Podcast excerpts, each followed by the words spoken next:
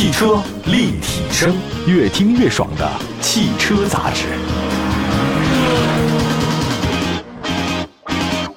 欢迎大家收听，这里是汽车立体声。各位好，我们进入到汽车的世界当中，聊聊汽车的话题。我们的节目呢，在全国很多地方呢，线上线下都是同步播出的。欢迎大家关注我们任何视听平台里面的搜“汽车立体声”，找到往期节目。欢迎大家转发点赞都可以。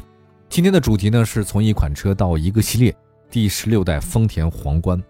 前几个月呢，有一则让很多中国车迷非常关注的消息啊，就是皇冠呢将会重回中国市场。它怎么回来呢？是以原装进口的方式销售。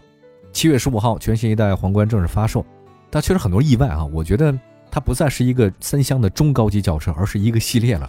以前我们认为它可能就是一辆车，现在发现是一个车的家族。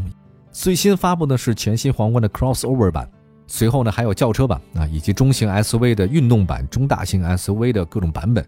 但显然我们熟悉的这种皇冠呢，在海外它已经变成一个系列。现在它吧，因为这个车型皇冠太火了，干脆做一品牌。作为丰田旗下的豪华中高级车，皇冠诞生的年代比我很多正在听节目的好朋友们你的年纪还要大。皇冠诞生在一九五五年，它虽然是第二代的车型呢，就已经被带入国内。真正让国人了解它的时候呢，是第七代车型了。因为在上个世纪，咱们国家可选的轿车真的不是特别的多。你要有辆那个桑塔纳，你家里应该是一个巨富家庭。你要是皇冠的话，绝对是成功人士的标准配置。你回头率比现在你开什么车都高。方正的外观，丰富的配置，良好的做工，特别符合咱们国人的标准。什么标准呢？高级轿车。当时皇冠有四门轿车，无框的车门硬顶轿车，旅行车的多种车型。说句实在话啊，我觉得整个中国人对于豪华汽车的认知，就是从那个时代几种进口车型来的，像皇冠、公爵王，还有蓝鸟，这些车型皮实又耐用，能在中国市场打下了非常良好的口碑基础。二零零三年，丰田推出第十二代皇冠，新的设计风格。二零零五年三月国产上市。当时零五年的时候呢，位居中高级车辆的销量榜的榜首。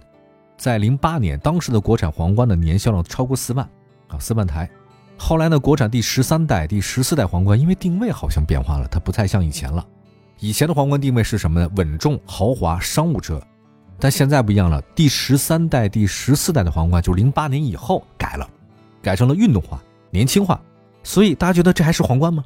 可能就失去了很多这种用户啊。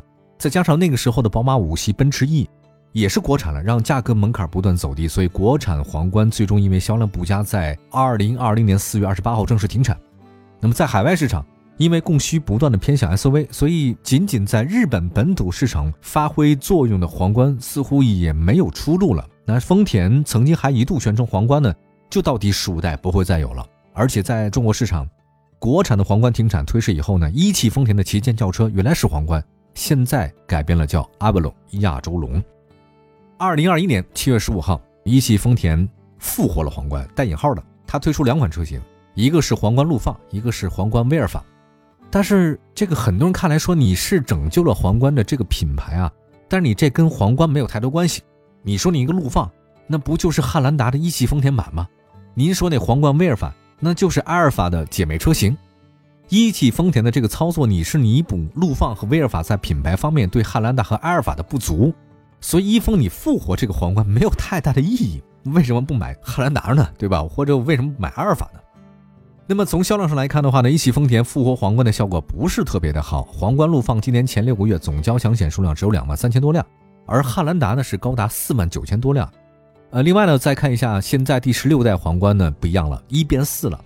官方他们对新皇冠有这样的描述，说，呃，我们在研发新的皇冠的时候，重新对什么是皇冠进行了思考，追求的新时代皇冠的风格，诞生了四款全新的皇冠产品，有跨界版，有中型 SUV 版，有中大型 SUV 版，轿车版。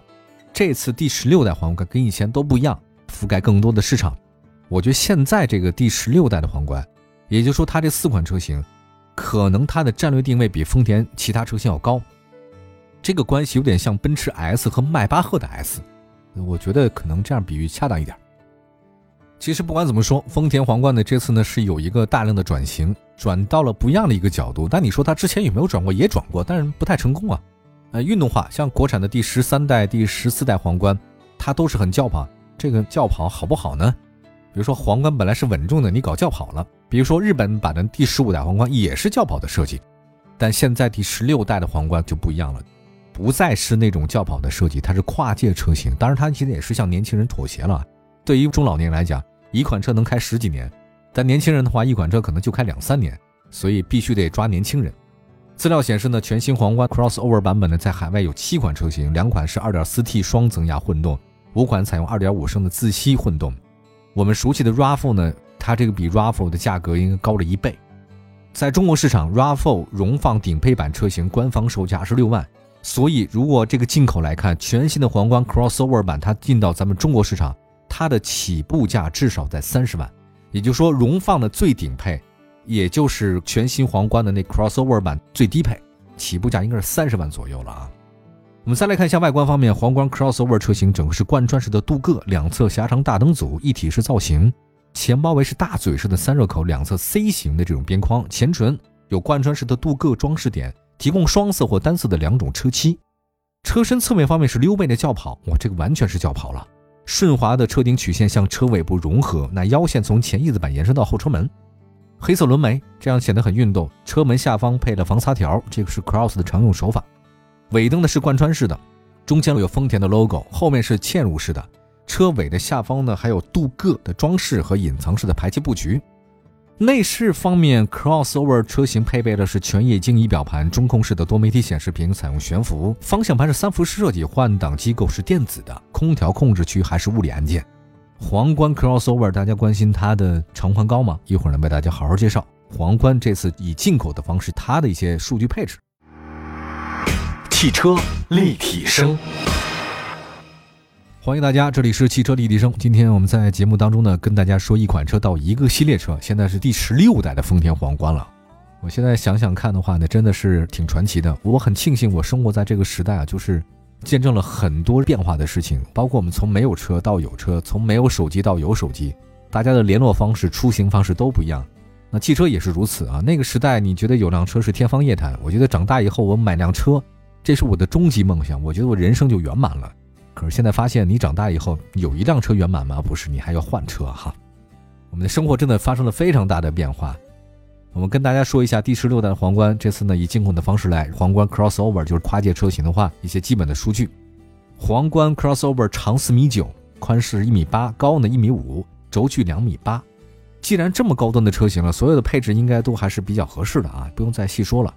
那动力方面的话，皇冠 crossover 呢是二点五升自吸混动系统，还有二点四 T 涡轮增压发动机的混动，我看你想选择哪一个啊？二点五升混动自吸的最大功率两百四十九马力，二点四 T 的混动系统综合功率三百五十马力，匹配都是电子四驱。二点四 T 的车型是六速手自一体变速箱，二点五升的是 eCVT 变速箱，看大家自己的选择吧。另外呢，再看一下皇冠的轿车版，它采用的是传统轿车风格，车头造型呢延续了跨界版车型的风格，前脸呢加入皇冠特有的设计。基本上整个的皇冠的轿车版本跟 crossover 版本的外形差别不是很大。视觉效果来看呢，轿车版有些后驱车的风格。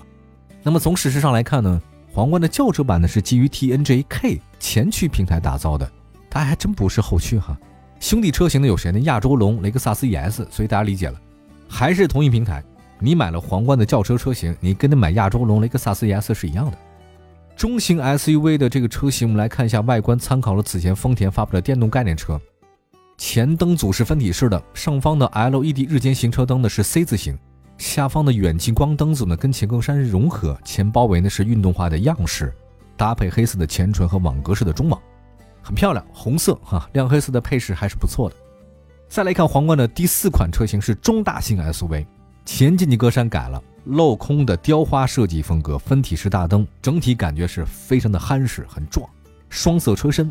车尾呢配备车顶扰流板和贯穿式的尾灯，后包围也是双层双色的设计，所以这个才是最霸气的啊！以前我们认为皇冠是什么豪华的中高级轿车，它只是轿车，现在是有 SUV 了，而且是四种不同类型的车型，前十三代、十四代都一样，那现在第十六代不一样。